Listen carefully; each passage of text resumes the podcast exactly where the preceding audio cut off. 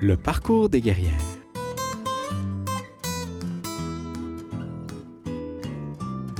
Salut les guerrières, salut les guerriers. Bienvenue à cette dernière édition de cette deuxième saison du Parcours des guerrières. Le Parcours des guerrières est un balado enregistré en direct où l'on prend, ensemble, le temps pour rencontrer une personnalité féminine d'inspiration, d'exception. Aujourd'hui, ma guerrière a débuté sa carrière de médecin en obstétrique au Bénin. Elle s'est depuis intéressée à la santé des femmes et des adolescents et adolescentes. Je suis heureux de vous présenter cette magnifique guerrière aux histoires incroyables, Marie Bonner.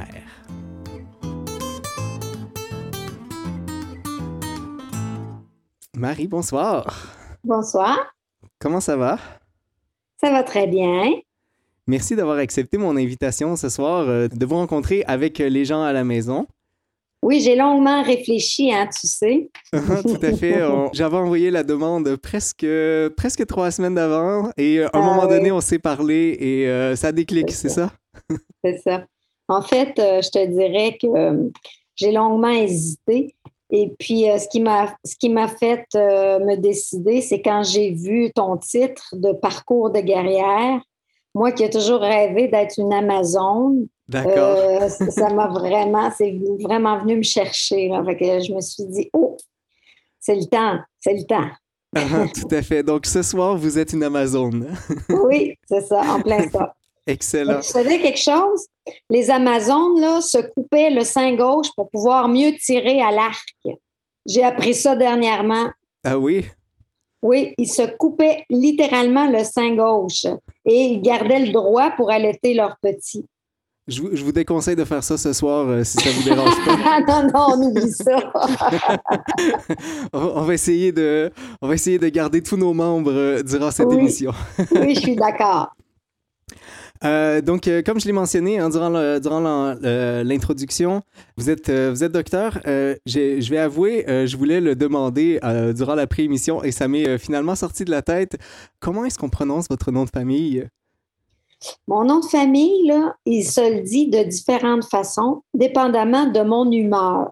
D'accord, Alors, quand je suis joyeuse, c'est Marie Bonheur, d'accord. bonheur comme le bonheur. Uh-huh. Quand je suis fâchée, c'est Marie Bonner D'accord. à l'anglaise. OK? Puis quand je suis avec des gens qui ont des troubles pulmonaires, c'est Marie Bonheur. Ah oui, en fait, c'est parfait. C'est un nom versatile.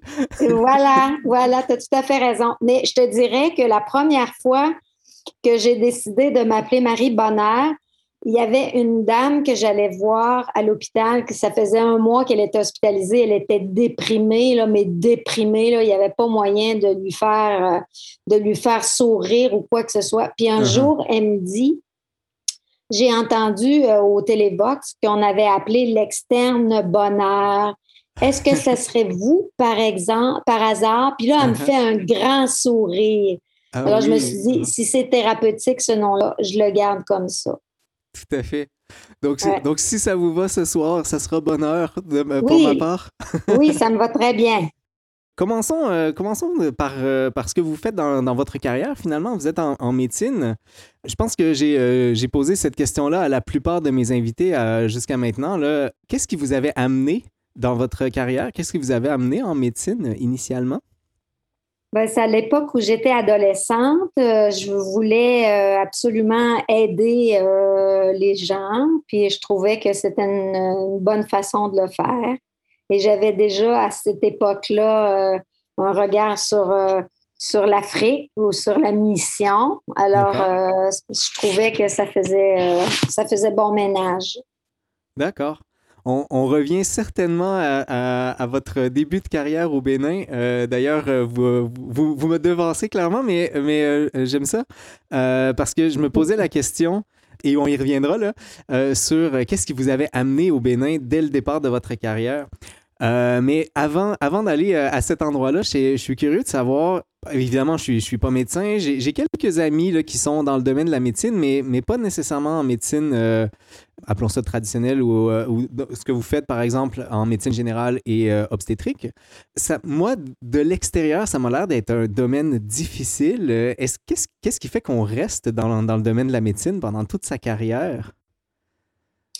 Mais en fait, j'ai été chanceuse dans ma carrière parce que j'ai choisi différents types de, de, travail.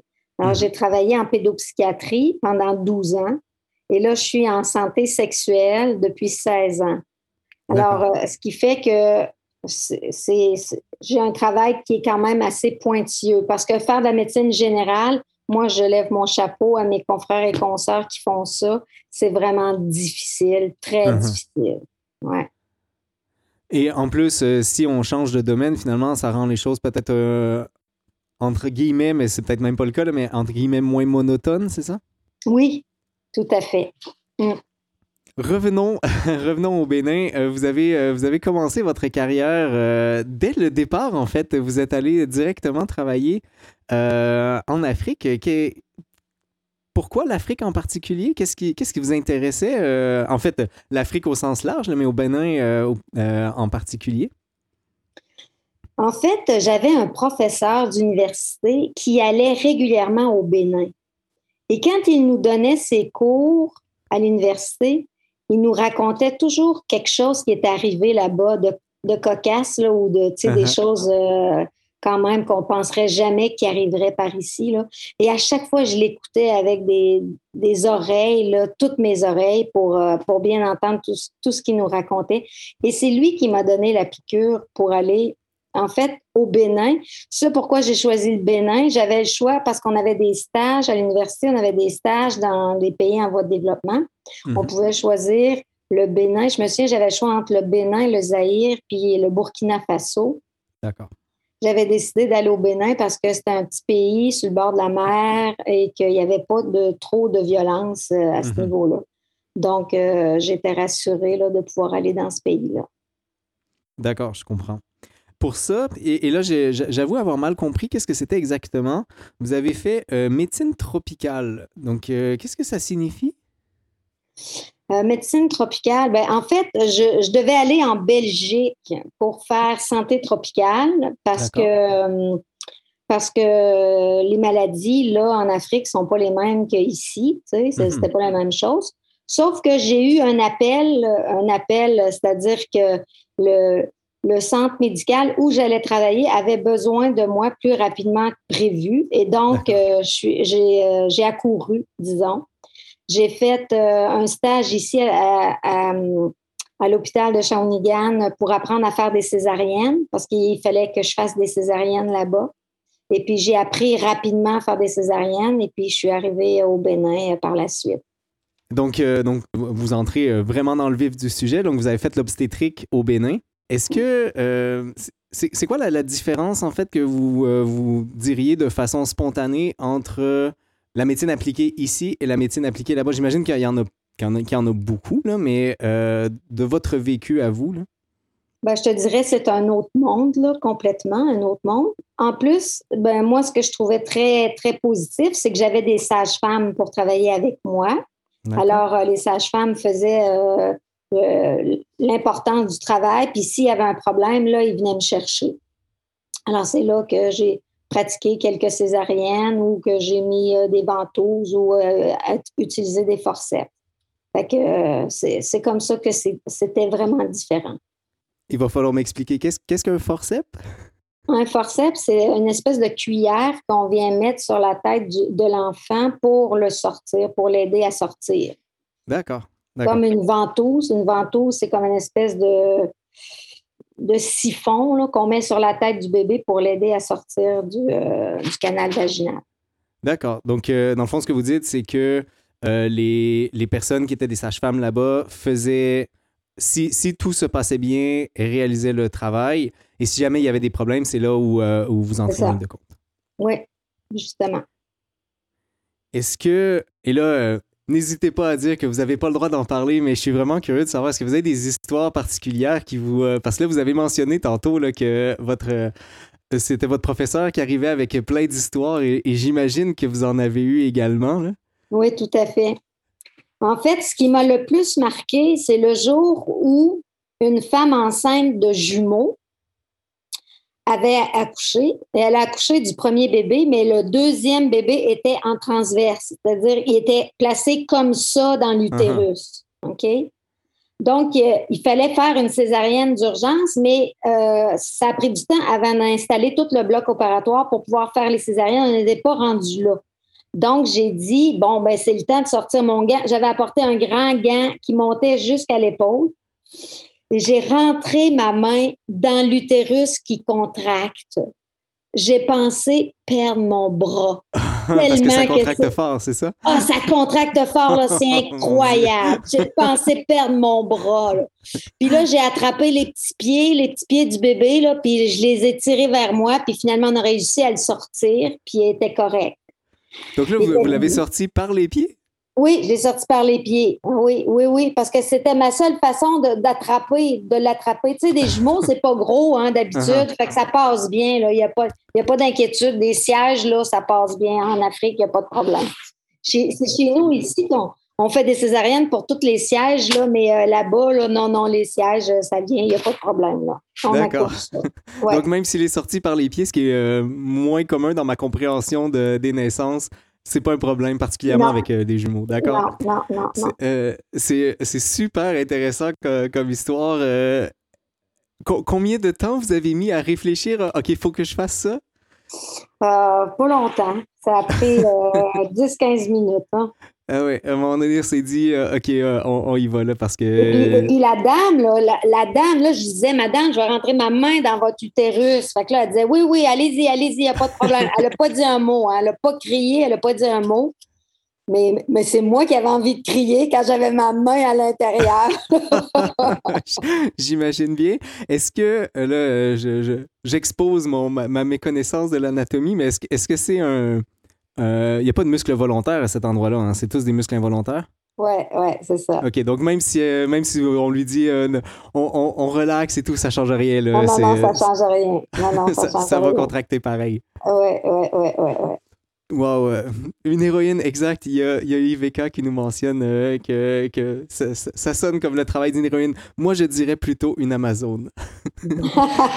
oui, ça, ça me plaît. il y a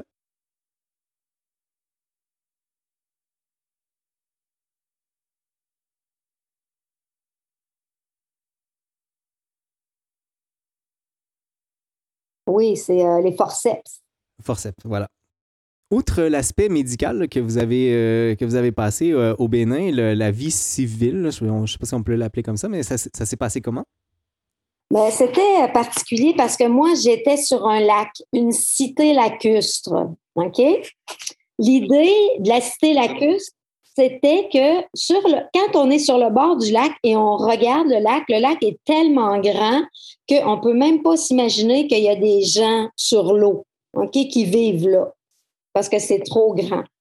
Et en fait, Ouais, ben il y a des îles, mais euh, il y a des endroits où ça descend là. C'est pas vraiment des îles, mais c'est le fond du lac qui s'abaisse là. Mais c'est tellement immense que on voit rien de ça. Et alors les les Béninois autrefois dans le temps de la chasse aux esclaves se sont réfugiés sur l'eau pour éviter de se faire prendre. Tu comprends?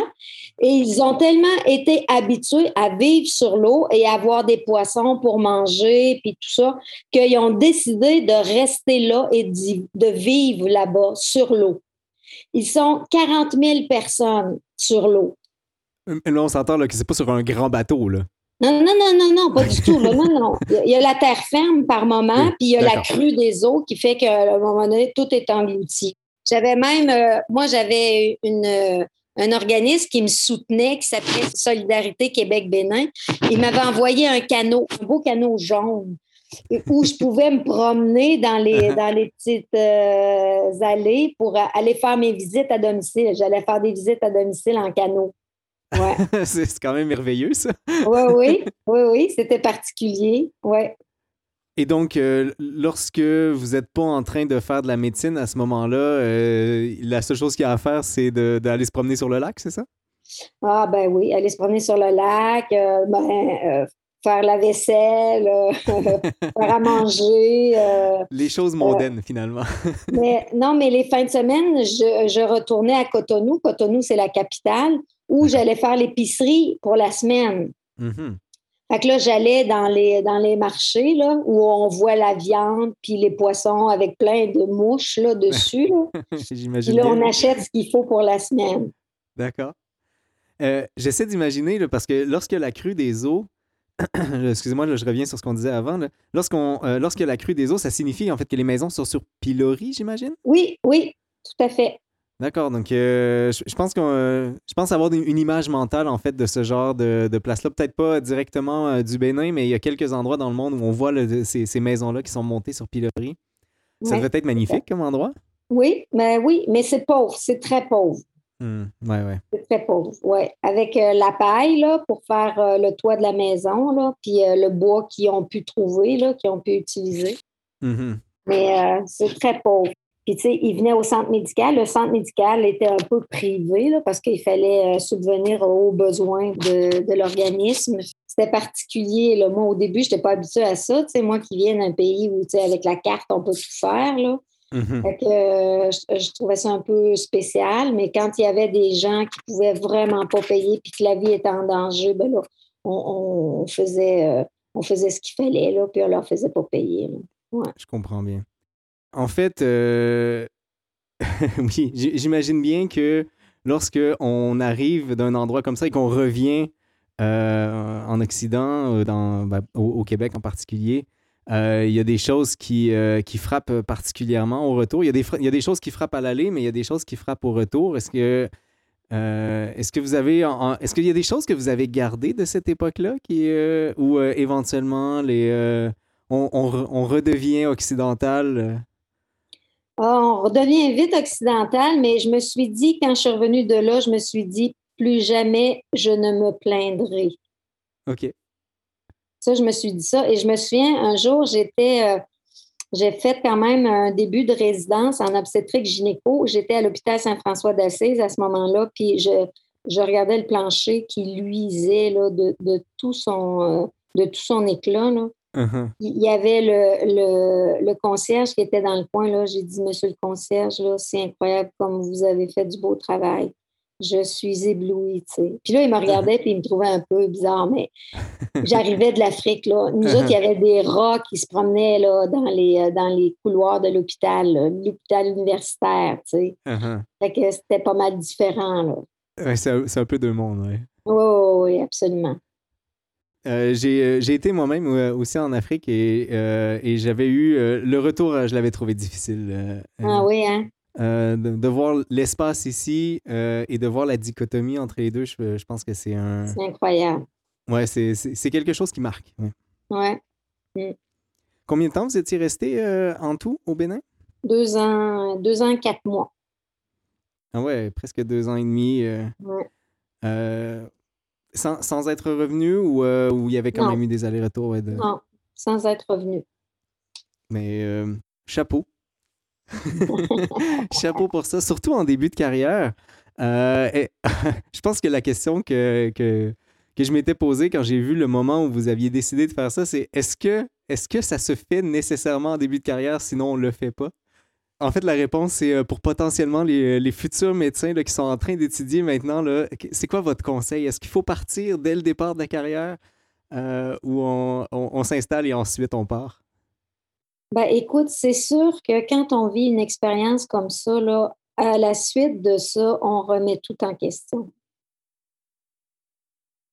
On remet tout en question. Moi, je me souviens, euh, j'ai été approchée à l'époque, quand je suis revenue, j'ai été approchée euh, par une pédopsychiatre qui voulait que je vienne travailler avec elle en pédopsychiatrie. Puis moi, la psychiatrie, là, ça me disait rien, mais vraiment rien. D'accord.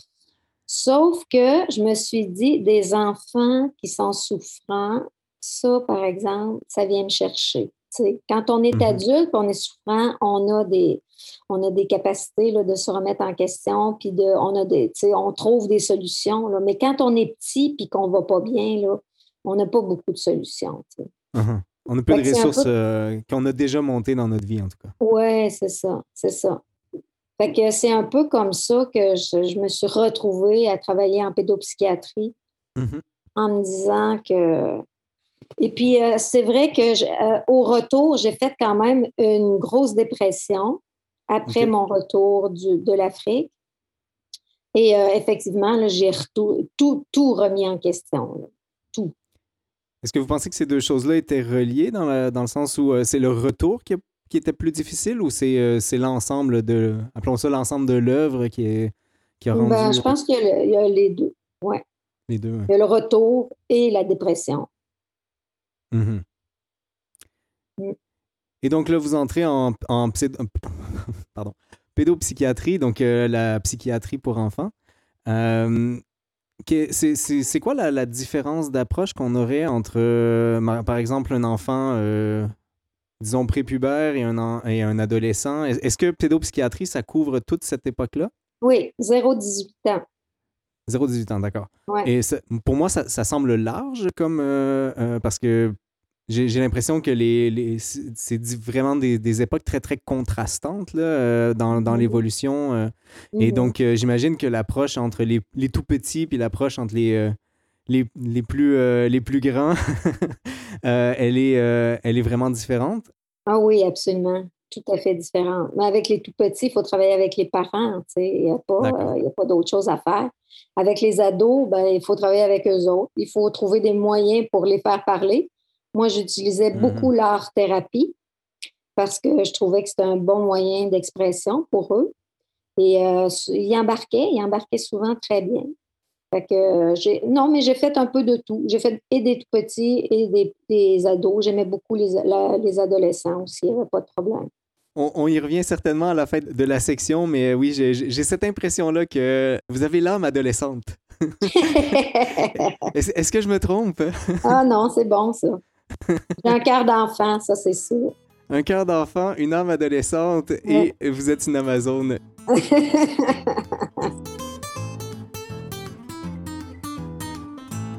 J'ai le sentiment, puis je pense que c'est probablement un sentiment partagé par la population, que les enfants et les adolescents ont, ont plus de problématiques euh, associées à la santé mentale aujourd'hui qu'ils en avaient à une certaine époque. Si je me trompe pas, est-ce que c'est parce qu'il y a plus euh, de personnes qui, euh, qui, sont, euh, qui, souffrent de, de, problèmes de santé mentale ou c'est qu'on les diagnostique plus maintenant? On est plus au courant de ça dans la société? Mais je pense qu'il y a les deux. Je pense que les enfants d'aujourd'hui, malheureusement, avec Internet et, et, tout ça, là, ce qui ne les aide pas beaucoup. Mm-hmm. Et il y a le fait qu'on a plus de pédopsychiatres et on fait plus de diagnostics et on trouve plus de, de problèmes psychiatriques chez les jeunes. Mhm. Donc, il y a effectivement plus de ressources, c'est ça qu'il qui pouvait y en avoir avant? Oui. Oui, ça n'existait pas avant la pédopsychiatrie. Oui, donc euh, en fait, j'imagine qu'il y avait quand même des enfants qui allaient en psychiatrie, mais ils allaient sur un euh, voir des, des, psychiatres qui étaient généralistes? Oui, c'est ça. Est-ce que vous avez euh, des, des, réussites? C'est peut-être pas vraiment pas le bon terme, là, mais j'en ai pas nécessairement trouvé d'autres euh, sur des histoires particulières, peut-être un adolescent ou un enfant particulier qui, euh, euh, qui, vous, qui vous revient en tête de, de cette époque-là? Je me rappelle une jeune fille que j'avais vue parce qu'elle avait des idéations suicidaires. Et puis, on avait parlé longuement. Et puis, je l'avais revue la, la, semaine suivante. Puis, je lui avais demandé de dessiner ses rêves dans, dans le temps là, où, euh, où on n'était pas ensemble. Et puis, elle avait dessiné sa petite sœur qui s'était coupée, s'était tranchée la main, puis que le, la main tombait par terre, puis ça saignait. Puis là, elle dit Mes parents étaient sans connaissance de voir ça, tu sais. Fait que là, elle me dit Tu imagines? Si moi, je m'étais enlevé la vie, comment est-ce que mes parents auraient réagi? Ça n'a pas de bon sens. Je ne peux pas faire une uh-huh. affaire pareille. Ça m'avait tellement bouleversée, là. Puis c'était elle, là, qui avait fait sa thérapie, là. Je sais pas moi, mais je, lui avais demandé de, dessiner ses rêves, là, mais euh, elle avait vraiment, euh, par elle-même, trouvé que c'était que ça se pouvait pas, qu'on pouvait pas s'enlever la vie. Uh-huh. Elle l'avait fait euh, en via une, version plus, plus allégée de la chose, finalement. Voilà, voilà. Je nous amène sur un peu plus récent, la pandémie, euh, donc euh, je pense qu'on peut difficilement passer à côté euh, dans nos temps actuels. Est-ce que ça a changé beaucoup votre pratique, le, le, temps de pandémie?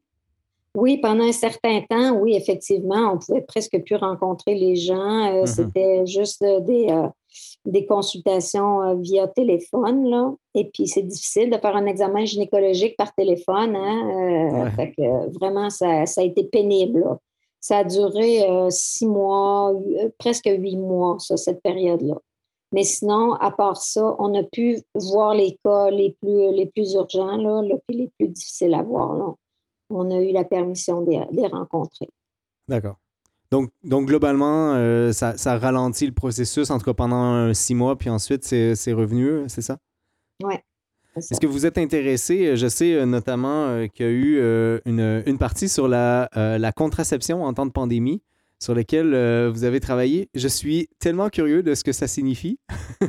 Ben, je pense que ça signifie exactement ce que ça veut dire, mais je ne comprends pas la différence, par exemple, entre la contraception en temps normal et la contraception en temps de pandémie. Ben, en fait, ce que moi, je comprends de la différence qu'il y a, là, c'est quand on est en temps de pandémie, on est à la maison avec notre conjoint. Donc, là, plus facilement, facile d'avoir des relations sexuelles. Uh-huh. Donc, il faut penser à la contraception comme il faut dans ce temps-là, parce que sinon, on va avoir un taux d'avortement qui va être épouvantable. D'accord. Donc, c'est le, fait qu'il y ait plus de proximité, euh, ça augmente la chance que ça se oui, passe. Voilà. D'accord. Et euh, j'imagine aussi que si on est, euh, on est pris à la maison à partir de 8 heures parce qu'on a un couvre-feu, ça aide encore plus. voilà, voilà. C'est comme euh, quand il y avait eu, il y avait eu une panne de courant à New York, euh, je me souviens plus en quelle année, là, mais euh, il paraît que neuf mois plus tard, il y avait eu des bébés, des bébés, des bébés, c'était épouvantable. D'accord. Euh, durant cette pandémie-là, est-ce que vous avez eu envie de faire d'autres choses? De dire, euh, moi, j'en ai assez euh, à, ce moment-là parce que justement, je suis obligé de faire les trucs par téléphone ou c'est vraiment trop compliqué sur place et, de dire, bon, mais j'ai terminé. Est-ce que, est -ce que vous avez eu cette sorte de pulsion-là? Euh, oui, un peu, effectivement, parce que, tu sais, quand tu n'es plus en contact avec les gens, ça va mal de faire des diagnostics. C'est pas, pas facile. On nous demande de deviner par téléphone qu'est-ce que les gens ont. Tu sais, euh, mm-hmm. non, vraiment, moi, je n'embarque pas là-dedans. C'est difficile. Ouais. Mais finalement, vous avez décidé de passer au travers, c'est ça? Oui, je passe au travers. Qu'est-ce qui vous y a accroché? Ben, moi, je ne travaille pas juste en clinique de santé sexuelle, je travaille aussi dans les écoles secondaires. D'accord. Et au cégep. OK. Et c'est euh, mes jeunes. Je les appelle mes jeunes. C'est uh-huh. mes jeunes. Là. Je les aime, mes jeunes. Puis euh, je veux qu'ils aillent bien. Puis je veux qu'ils se sentent bien. Puis euh, je veux les éduquer au niveau sexualité. Puis fait que ça, ça m'accroche beaucoup. Et on le voit encore, hein, le, le, côté adolescent qui, qui ressort en vous. Je vais prendre euh, deux secondes pour lire le long message. Est-ce que pour les célibataires, certaines ITSS ont été aggravées dans des cas où les individus ont trop tardé à consulter ou à se faire dépister? Donc, c'est une question de euh, la bibliothécaire. Ben oui, toujours, c'est sûr. Plus on tarde, plus on risque d'avoir des complications. Mmh faut pas tarder. Quand on a des questions, il faut, faut y aller, il faut consulter, il faut euh, poser des questions, il faut, euh, faut, aller plus loin. Là. Quand il y a quelque chose qui n'est pas comme d'habitude, il faut se poser des questions. Est-ce que vous avez connaissance si, durant la pandémie, le monde a volontairement moins consulté et donc augmenté potentiellement les, euh, les effets? Oui, absolument. Est-ce que c'était plutôt un truc, j'allais dire volontaire, mais j'arrive pas nécessairement à trouver le terme, de, euh, de s'auto-empêcher d'y aller en disant bon, mais je vais pas y aller parce que à, l'hôpital, ça risque d'être problématique. Tout à fait. Oui, d'accord. Ouais. Lorsque vous êtes revenu euh, du Bénin, donc je nous, je nous remonte un peu dans le temps, vous avez eu une grosse étape de, de votre vie, euh, donc vous êtes devenu mère.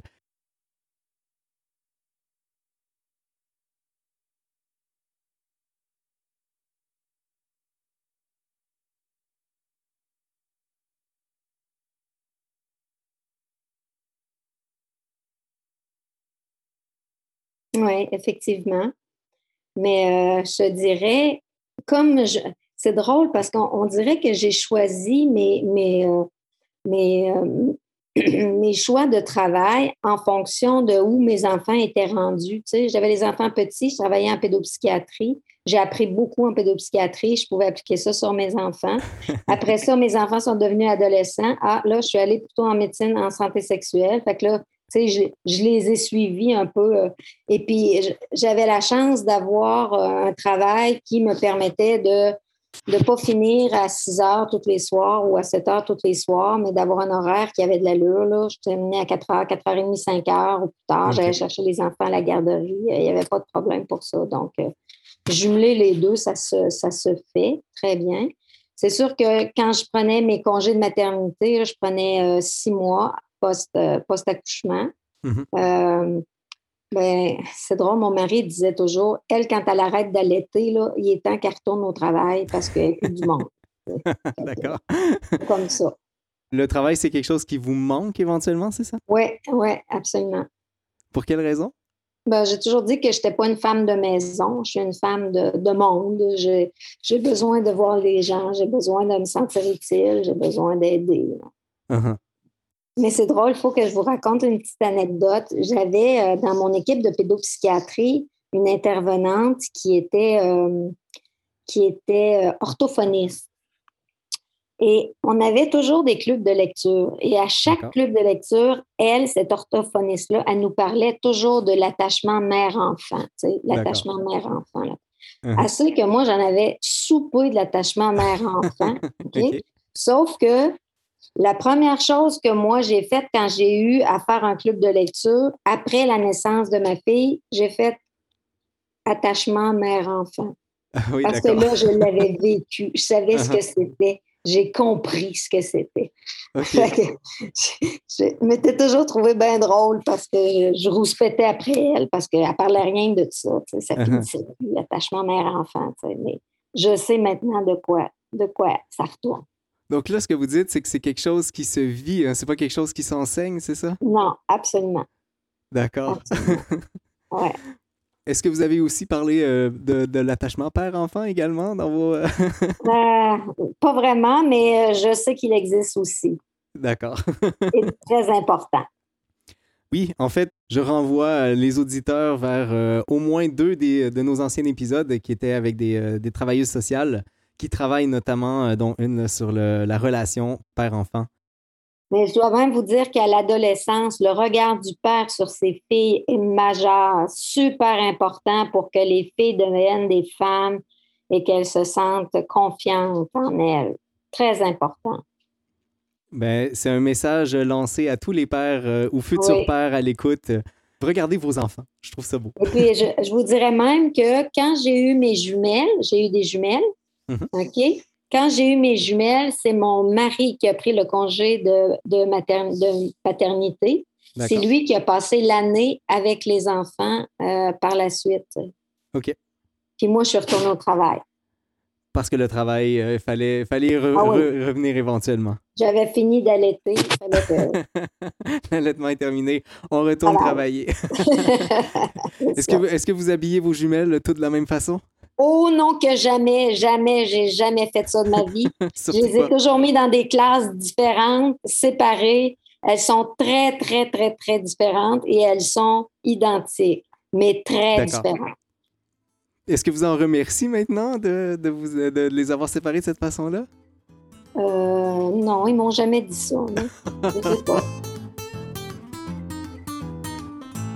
On parlait juste avant et euh, je nous y amène euh, tranquillement sur le sujet de l'implication sociale. Donc, euh, à travers votre carrière de médecine, vous avez également eu des, un, aspect euh, euh, très, très grand de l'implication sociale. je pense notamment au travail que vous avez réalisé, mais là, je ne sais pas exactement ce que c'est, on pourra en parler, sur l'eau potable dans le coin de j'ai un blanc, désolé. Durant Saint-Pierre, dans le coin Durand Saint-Pierre, oui. Voilà, merci. Avant ça, est-ce que, euh, est-ce que vous voyez un lien fort, vous, entre l'implication sociale et la médecine? Est-ce que ces deux choses-là vont de pair nécessairement? Oui, quand même, parce qu'il faut avoir une, vision globale de la société, puis des gens, puis euh, de ce qui fait le mieux-être d'une communauté, tu sais. Fait que oui, tout à fait j'ai fait une pré-entrevue avec, euh, avec une de vos filles pour vous connaître un peu. Ah et elle me disait que à une certaine époque, vous faisiez du bénévolat et que lors de vos séances de bénévolat, vous, vous ne disiez pas aux personnes que vous étiez médecin. Est-ce que je peux en savoir un peu plus sur cette histoire-là? Je trouve ça intéressant. Oh, ça vient de chercher, ça, c'est loin, ça. ça. fait longtemps, cette histoire-là. En fait, si je me souviens bien, là, c'était pendant un réveillon de Noël où on était dans un milieu défavorisé. D'accord. Et euh, quand on est dans un milieu défavorisé puis qu'on s'affiche docteur avec les bretelles, euh, ça passe moins bien. Fait mhm. que moi, je disais rien. Moi, je disais pas ce que je faisais. Moi, j'étais là pour aider puis pour euh, faire que la soirée se passe bien. Fait que, effectivement, c'est comme ça que ça s'est passé. D'accord. Est-ce qu'à un moment donné, euh, cette information-là est sortie ou, euh, ou euh, vous avez, vous avez réussi à garder ça pour vous tout le long de la soirée? Oui, oui. D'accord. Et puis, j'essaye souvent aussi, je j'aime pas me montrer ou me pavaner docteur. Là. Ça me dit, ça me dit absolument rien. Je, je préfère l'humilité. Puis, mmh ouais. C'est dans quel, euh, quel domaine essentiellement que lorsque vous vous intéressez euh, au bénévolat ou des choses comme ça, c'est surtout dans quel, en quel endroit ça, ça vous intéresse? Ah, c'est parmi les plus pauvres. D'accord. Donc, les populations euh, un peu plus défavorisées. Dans quel, quel domaine? Les itinérantes, les transgenres, tout ce qui est lesbienne, gay, tout ça. Là, ça, j'aime, bien travailler auprès d'eux aussi. Mmh Surtout dans, dans euh, ce populaire ou c'est euh, plutôt des trucs euh, associés à la médecine? Non, associés à la médecine. D'accord. Ouais. Est-ce qu'il y a des organismes en particulier avec lesquels vous, vous travaillez? Ben, j'ai approché beaucoup l'organisme GRI. Je ne sais pas si vous connaissez. GRI, c'est un organisme pour aider les, les hommes homosexuels. D'accord.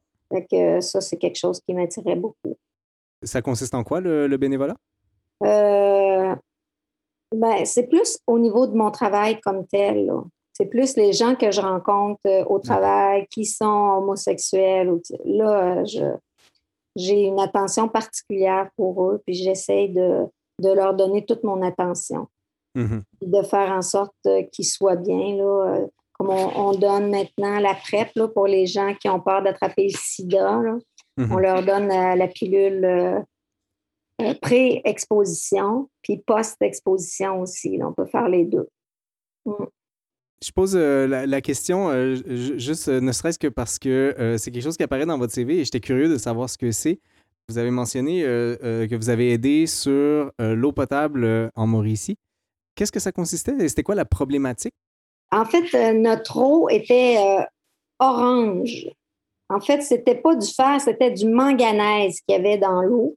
D'accord. Et puis, on a, fait, euh, on a fait vraiment une tournée avec les citoyens, puis on est allé rencontrer le député, puis on a rencontré le maire, puis on a fait toutes ces rencontres-là pour essayer de leur faire comprendre que ça n'avait pas de bon sens.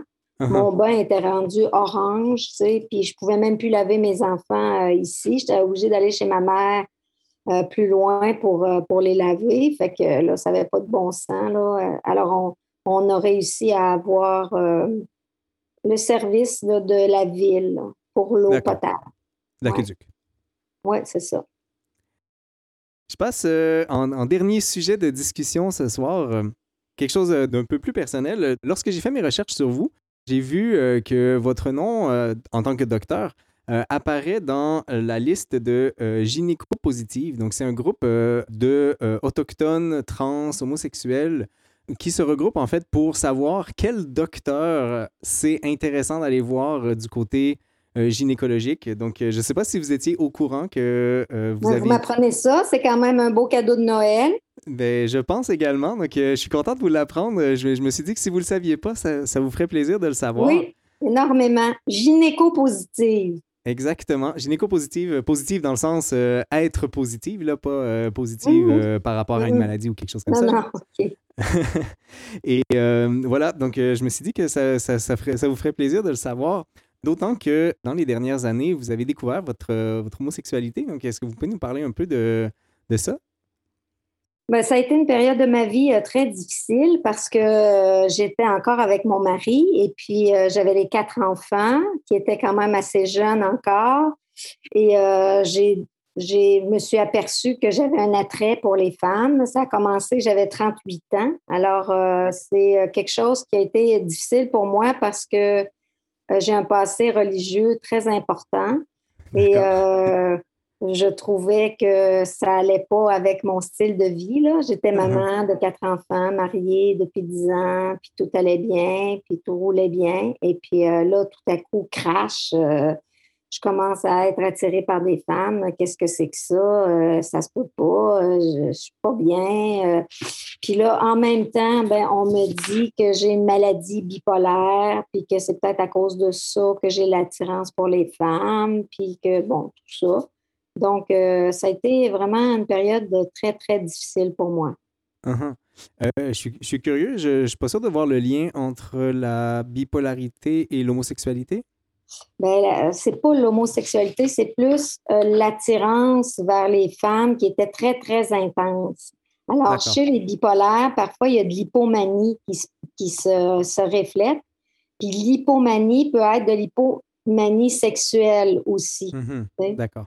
Donc, euh, c'est pour ça qu'on m'avait dit peut-être que c'est ça aussi, mais bon, il n'y uh-huh. avait rien de sûr. Mais j'ai quand même eu un diagnostic de trouble bipolaire pour lequel je prends de la médication à l'heure actuelle. D'accord. Ouais.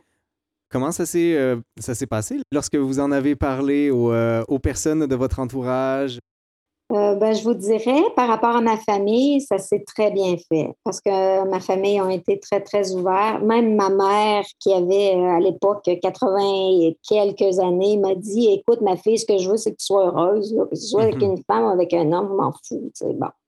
Fait que ça, c'est vraiment, ça a été pour moi. Euh, Donc, votre mère n'était pas autant religieuse, c'est ça? Ouais, ouais, ouais, c'est ça. C'est en plein ça.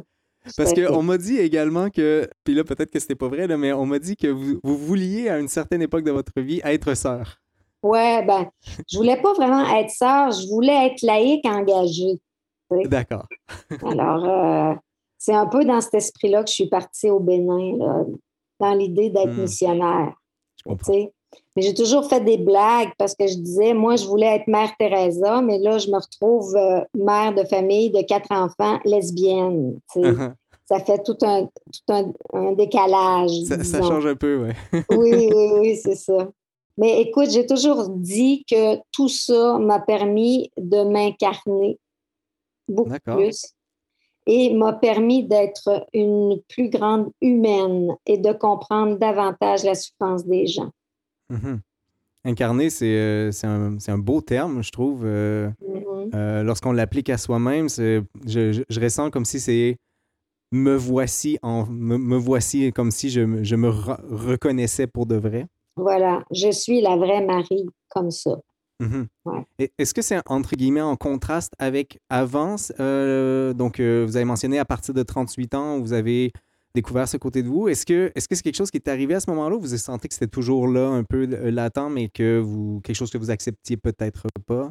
Alors, c'était vraiment, j'ai de la misère à répondre à cette question-là parce que mon adolescence, je me souviens que j'avais pas d'attirance pour les femmes, pas du tout. Euh, mm-hmm. Plus euh, quand j'étais jeune, j'avais 10 ans, 12 ans, j'ai pu trouver certaines femmes de mon goût, mais tu sais, jamais plus que ça. Là. Fait que je ne sais pas, je ne pourrais pas vous dire. D'accord. Euh, ben c'est une, excellente réponse, je trouve. oui, OK. Peut-être euh, dernière question, parce que le temps file.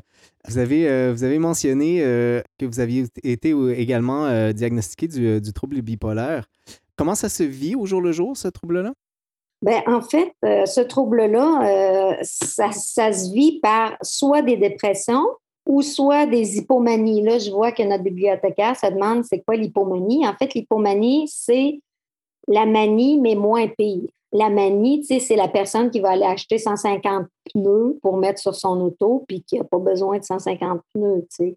Ou c'est quelqu'un qui va acheter tout le magasin, ou qui, va faire quelque chose vraiment, euh, qui va se présenter aux élections, tu sais, pour euh, être premier ministre euh, du Canada, tu sais, des uh-huh. choses comme ça. Mais l'hypomanie, c'est plus fruste, c'est plus léger, tu sais, c'est plus euh, dans l'exaltation, la bonne humeur. Je me suis un jour, j'ai un oncle qui est prêtre, qui est très proche de moi, que je connais très bien.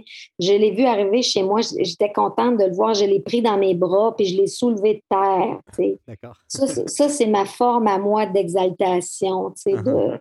Je me souviens, mon mari m'avait fait une reproche en me disant As-tu réfléchi à ce que tu as fait? Tu as levé ton ongle de terre. Là, uh-huh. ben, ben, oui, c'est moi, ça. J'étais contente de le voir, puis je l'ai soulevé. Est-ce que ça vient avec euh, aussi les, les, périodes de, euh, de, de down? J'ai pas le terme français. de dépression. De dépression. Oui. Moi, dans ma vie, j'ai eu beaucoup de dépression et quelques hypomanies, mais beaucoup plus de dépression. Et un jour, je me souviens même d'avoir demandé à mon psychiatre Pouvez-vous me donner des électrochocs, s'il vous plaît? Ça presse, j'en peux plus. J'étais déprimée, j'en pouvais plus. Et puis là, il m'avait dit Oh, oh là, on va commencer par d'autres choses avant ça. on l'en remercie. oui, depuis ce temps-là, euh, je prends de la médication et je vais très bien. J'ai plus de haut et de bas comme ça. Je n'ai pas refait de dépression. Et je vais très bien avec la médication que je prends à l'heure actuelle. Puis je sais que je vais la prendre jusqu'à la fin de mes jours, puis que ça va être très bien. D'accord. Bien, merci euh, d'avoir été euh, si ouverte euh, à, répondre à, mes questions là-dessus. Peut-être pour terminer, je suis, je suis curieux, est-ce que vous avez des plans post-carrière de, de médecine? Oui, oui. Est-ce qu'on peut en avoir une euh, est-ce qu'on peut en avoir une, une, petite idée ou c'est ça peut être votre jardin secret, hein? il n'y a, pas de, a pas de problème? ben non, c'est mon petit côté religieux là, qui ressort, euh, que j'aimerais faire euh, j'aimerais faire un endroit où on peut accueillir des gens qui veulent vivre du silence. D'accord. Une, une, sorte de monastère. Ouais, une sorte de monastère, disons ça comme ça. C'est tellement intéressant. Vous voyez ça à quel endroit? Dans la région ici, à Shawinigan. OK. Donc, euh, un jour, si euh, quelqu'un d'entre vous souhaite, euh, d'ici quelques années, souhaite aller faire une retraite de silence, il faut regarder Docteur Bonheur. Par contre, ça s'écrit B-O-N-N-E-R. Donc, est-ce que vous avez déjà choisi le nom de l'endroit? C'est le genre de truc, des fois, on, on, a le nom avant d'avoir même commencé à faire le projet. Euh, non, c'est en, en réflexion. D'accord. Je vous ai vu regarder à votre droite avant de, avant de me répondre sur, euh, sur, les projets. Est-ce que c'est -ce c'est un projet que vous faites euh, avec votre conjointe? Oui. Ben, je trouve que c'est un magnifique projet. J'avoue que je ne m'attendais pas du tout, du tout à un projet comme ça. Le silence est salutaire pour les doctorants en rédaction de thèse. Peut-être que vous pourriez aussi, comme le dit la bibliothécaire, inviter des personnes à écrire également. Ça peut être, euh, ça, peut être apprécié par certains. Ben oui, c'est agréable, les petits mots, moi, je trouve, de côté. là. Euh, oui, oui. Ben, en plus, ce soir, c'est particulièrement animé. Euh, merci d'ailleurs, tout le monde, d'être là ce soir. Merci Marie pour ce podcast, Une Amazon en or. En fait, je pense que votre terme à vous, c'est clairement Amazon, mais je me garde un tout petit peu le côté adolescent. J'ai l'impression que vous êtes une, une Amazone adolescente et j'aime cette, image-là. Merci beaucoup euh, d'avoir euh, d'avoir euh, pris ce temps-là avec moi ce soir. Ça m'a fait plaisir. Et Maman Lily qui nous dit Cette madame porte bien son nom. Elle amène beaucoup de bonheur. Voilà. Merci, Maman Lily. Vous venez d'entendre le dernier épisode de la seconde saison du Parcours des guerrières avec Marie Bonner. Merci à toutes mes guerrières de cette saison et à vous, chères auditrices et auditeurs, d'avoir été des nôtres durant cette saison. Je vous retrouve avec joie pour une troisième saison très bientôt. D'ici là, si vous souhaitez être mis au courant des actualités de ma chaîne, je vous invite à vous abonner à la page du Scientifique du lundi sur Facebook. Avec vous, c'était le scientifique du lundi qui vous souhaite jusqu'à la prochaine fois bonne science.